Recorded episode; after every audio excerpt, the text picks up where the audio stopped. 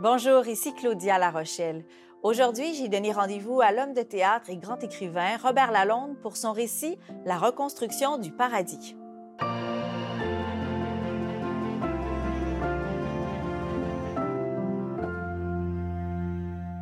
Tout ce que Robert Lalonde écrit, le quotidien ou les miracles, les drames ou les fêtes, me chavirent tant il se colle toujours chaque fois aux grandes vérités, tant il sait rendre avec ferveur la force des événements de la vie qui le secouent lui, mais sa société aussi, confrontée en le lisant à emprunter des chemins peu fréquentés. Il a ce courage et cette lucidité. La reconstruction du paradis témoigne certainement d'un de ses plus grands tremblements. Pour nous, c'est une aventure en zone trouble, mais ô combien bénéfique. La veille, jour de Noël, devant la fenêtre fouettée par la poudrerie, j'avais recopié au dos d'un compte impayé ces mots de Scott Fitzgerald, attribués à son cher Gatsby. I saw the skins of tigers flaming in the night. Ces mots-là précisément. Notre maison a entièrement brûlé dans la nuit du 26 décembre 2018. Bonjour Robert Lalonde, merci Merci beaucoup d'avoir accepté euh, ce petit voyage vers Montréal. Oui, il n'est pas fréquent. Non. Pas sûr qu'il y en aura plein qui vont suivre non plus. Est-ce que vous les fréquentez souvent, les bibliothèques? Du temps que je pouvais vivre à Montréal et que j'y travaillais, tous les jours. Ah oui. Si je venais pas pour chercher des livres, je venais pour feuilleter, pour, pour prendre un café avec des gens qui lisent, pour parler avec des gens qui lisent mes livres aussi. Euh, on a fait des rencontres spontanées dans, dans les halls ici. Non, c'est vraiment... C'était mon spot, comme on dirait. Hmm. Ça sera encore. Il y a eu cet incendie le 26 décembre 2018, comme le dit l'extrait qu'on a entendu. Quand j'ai lu votre livre, je me suis dit, hey, la littérature, ça a quelque chose parfois même, et c'est ça qui, qui, qui, c'est là que réside la beauté de la littérature, c'est dans la magie qu'il y a derrière les mots parfois. On dirait qu'il y avait quelque chose de prémonitoire dans ce moment-là où vous apercevez qu'il y a ce mot qui annonce ça. C'est prémonitoire après coup. Oui. Quand Ah oui. on écrit ça. Ah oui. Là où c'était prémonitoire pour moi, c'est d'une part, oui, l'incendie le, le lendemain, c'est stupéfiant, mais c'est prémonitoire aussi sur l'état d'esprit dans lequel j'allais me trouver. Ça, j'avais pas prévu que l'incendie pouvait être quelque chose qui m'amène- m'amènerait à renaître d'une autre façon. Euh, c'est radical. Euh, n'y a, pas de, de. Ça a été vite radical. Les pompiers sont arrivés, c'était déjà fini. Euh, on sortait mes livres par blocs gelés en essayant de, voir si on pouvait pas dégeler ça. C'est ça là, qui est arrivé. Je me suis dit, Ah, oubliez ça. On oublie ça. C'est derrière. De toute façon, je voulais m'en débarrasser, j'en avais trop. Euh, de ma vie en général, il y a un certain nombre de choses que je voulais me débarrasser aussi, puis c'est ça qui va arriver. Donc, je nageais entre le deuil et la délivrance un petit peu pendant plusieurs mois, évidemment, avant qu'on fasse réellement le deuil de ça. Et ça, c'est quelque chose qui était, qui était dans ma vie déjà avant. Il y avait une sorte de prémonition de tout ça que la première part du livre donne un peu comme impression. Quelque chose va arriver qui va me délivrer de l'impossibilité que j'ai de changer de vie. Ouais. De la nécessité que j'avais de continuer comme toujours, en sachant que c'était lourd, que j'aurais peut-être du mal à me rendre au bout, que ça accentuait mon idée de vieillesse et de décrépitude, tout, ce- non, non, tout- ce- ce- ce- cette neurasthénie qui peut nous attraper.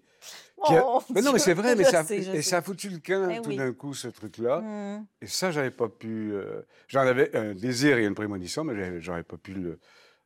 J'aurais j'aurais probablement pas eu le réflexe ni même le courage de tenter de vivre comme ça. C'est fou. C'est quoi le premier euh, livre que vous avez racheté? Est-ce qu'il y en a un que vous avez perdu puis que vous avez dit Ah, ce livre m'a boué mon sauvetage, ce livre. Il y en a. Il y en a. Le- je pense que le tout premier que j'ai racheté, c'est un livre de Eri De Luca, l'écrivain italien, Hmm. magnifique, qui s'appelle Le Tour de Loi, que j'avais abondamment souligné. Les livres qui me manquent sont ceux dans lesquels j'ai moi-même travaillé sur le texte à l'intérieur, puis que là, j'ai perdu toutes ces notes. J'ai perdu une correspondance d'écrivains que j'avais avec des gens qui étaient à l'intérieur de leur livre. Ça, ça c'est un, un vrai chagrin, parce que ça, c'est parti. C'était à l'époque où on s'écrivait à la main. hein. Euh, mais les gens viennent chez nous et font C'est c'est tout ce que tu as comme livre? Hmm. Je fais Ben oui, c'est ce qui. C'est ce qui a surnagé, c'est ce que j'ai eu envie de racheter et de revoir. Le reste, il est là, il est en nous. Les souvenirs sont en nous, les livres sont là. Je viens d'écrire quelque chose là sur les écrivains et le voyage en ce moment euh, que je viens d'achever. J'ai pas eu besoin vraiment d'avoir les livres sous la main. Je suis acteur aussi, donc ma mémoire fonctionne. Donc je, savais presque tout euh, par cœur. C'était plaisant pour moi de me rendre compte que j'étais habité à ce point-là, euh, même sans avoir les documents sous, sous les yeux. Tout ça a été une grande surprise, en tout cas, pour moi, toute l'affaire. Oui, c'est soudain.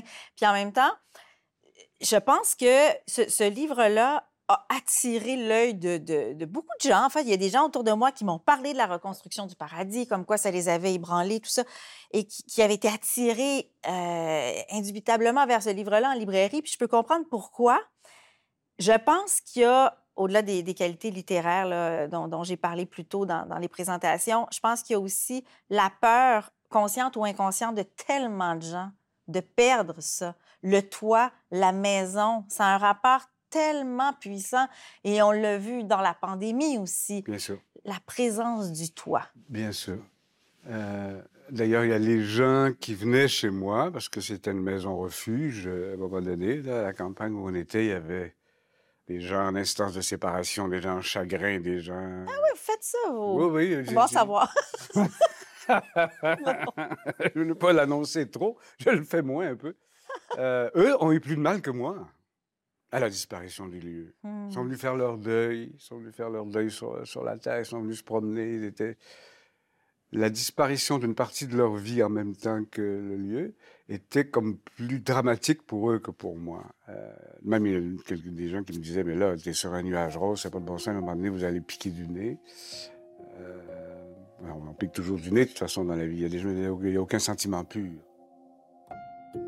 Il faut savoir parfois, souvent, écrire contre soi-même.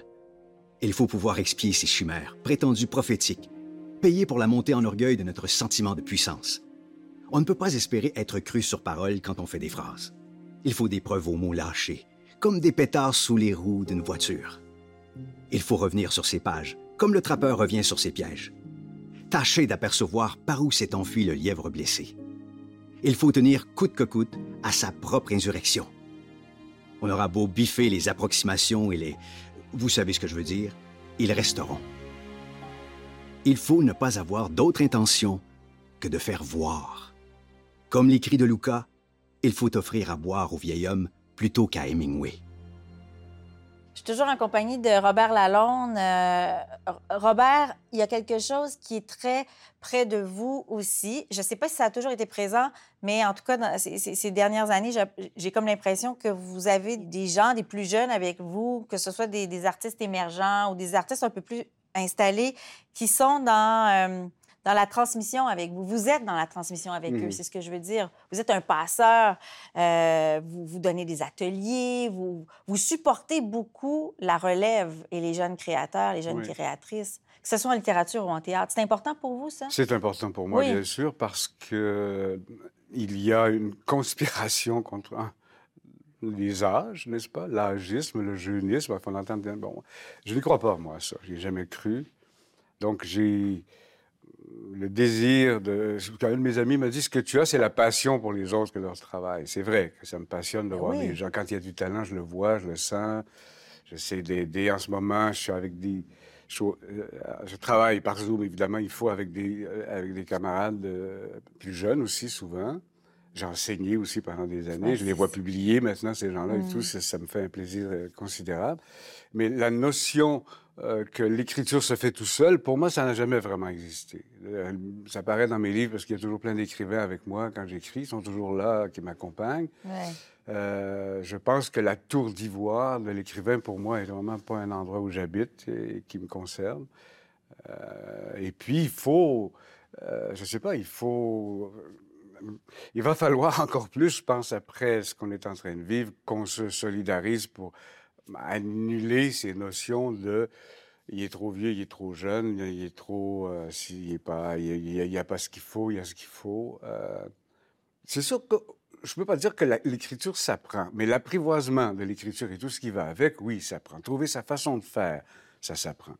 Il faut trouver son propre bureau de travail. Il faut Moi, quand je raconte aux gens comment je travaille, ils font Mais comment, comment tu fais? Tu es entouré de bruit, il y a pas. Je dis Ça me convient. Comment vous travaillez? Ben, je travaille, euh, je peux travailler dans je travaille dans les autobus, je travaille dans les cafés, j'ai travaillé dans mes loges de théâtre, j'ai travaillé dans des endroits improbables. Euh, et j'ai demandé une bourse une année pour écrire seulement, j'ai rien foutu de l'année. J'ai rêvé à ce que j'allais faire, mais je ne l'ai pas fait parce que j'étais comme pas forcé de, Donc, il faut se connaître. Il faut connaître son propre laboratoire de travail. Ça aide énormément à avancer dans la création. Autrement, on essaie de suivre des, des- des- des modes d'emploi. Certains nous conseillent ceci, ceci. Rien n'est valable pour tout le monde. Je connais, tu sais, ça va de travailler à la machine, à la main, debout, pas chez soi. Bon, il y a, toutes les façons. Il faut, moi, je les ai explorés et puis j'ai découvert ma propre délinquance là-dedans. C'est vrai que je travaille mieux en situation inconfortable. Euh, ça me convient. Tant que j'ai essayé de, faire les choses sagement, j'écrivais des bouquins, heureusement non publiés, dont les gens, les me disaient Ouais, Oh, ça se lit. Tu sais, je fais, oh, dans ce temps-là, on... Je pense que je sais on- pas. on va laisser ça dans le tiroir. On va les laisser dans le tiroir. Oui, oui, oui. Vous parlez dans, dans, votre, dans votre livre La reconstruction du paradis de Leaves of Grass de Walter Whitman, Ouais. euh, poète, euh, poète américain, qui a. Vous faites un- quand même un lien intéressant entre justement cette, euh, cette reconstruction de, de, de- de vos terres, de votre endroit, de votre toit et ce Whitman-là. Il prend une place importante dans ce livre-là, mais dans votre vie aussi. Il avait déjà une place importante dans ma vie, puis et- et miraculeusement, je l'ai trouvé dans la grange, son livre, qui n'a pas brûlé chez nous. Qu'est-ce qu'il faisait là? J'ai dû aller en promenade, puis il l'a laissé là. Donc j'ai dit, comment ça se fait que V- Whitman a survécu? Je me suis replongé. Puis là, j'ai compris pourquoi, je, je m'en doutais bien. Euh, il chante la tragédie et le bonheur de vivre dans le même poème. Mm. Il chante la perte et le retrouvaille. Il chante ça. la joie et la tristesse. Donc, je me suis dit, si je veux faire le récit que j'ai envie de faire, s'il m'accompagne, ça va aller mieux. il va me donner le, il va me donner les, il va m'aiguiller au bon moment. Et il m'a accompagné donc pendant toute euh, la lecture et donc je l'ai laissé là, euh, dans le livre. Votre père disait c'est comme ça et pas autrement, et puis c'est tout. Et vous lui répondez dans ce livre-là le miroir et le calendrier sont les inventions les plus perverses de l'histoire de l'humanité. Parfaitement convaincu. Mais pourtant, s'il y a un lieu où vieillir est bien, est bon et bienfaiteur, c'est pas l'écriture, justement, quand on est écrivain. On est meilleur quand on est vieux, quand on est écrivain, non? Ah, Est-ce qu'on est meilleur? Est-ce qu'on a au moins de doutes? Est-ce qu'on y va avec plus d'assurance? Je crois pas, parce que c'est à chaque fois nouveau. Le métier est là, par contre. En ce moment, j'ai perdu, là, je suis dans la perte depuis un bout de temps, 150 pages par une erreur électronique de, de Oh texte. non. Alors, j'ai fait un non pendant quelques semaines, et après, je me suis dit, si. Voyons voir si je peux reconstruire ça. J'y suis arrivé. Hmm. En six jours, j'ai essayé de de retrouver l'essentiel de ce que j'avais fait. Euh, donc, le métier est là. Il, est là depuis des années. Mais le défi est à chaque fois pareil. Sinon, on refait le même bouquin euh, éternellement. Si on n'est pas en train, si on n'est pas nous-mêmes l'émotion de quelque chose de neuf qu'on est en train de faire. Euh, Peut-être qu'avec l'âge, ce qu'il y a de bien, c'est qu'on se dit, je l'ai déjà fait, je peux le faire encore. Mais partez pas trop vite, là, vous, Robert Lalonde. Merci beaucoup. On en a perdu trop, là, des grands. Merci beaucoup. C'est très gentil, merci. La reconstruction du paradis est un récit de Robert Lalonde paru aux éditions du Boréal.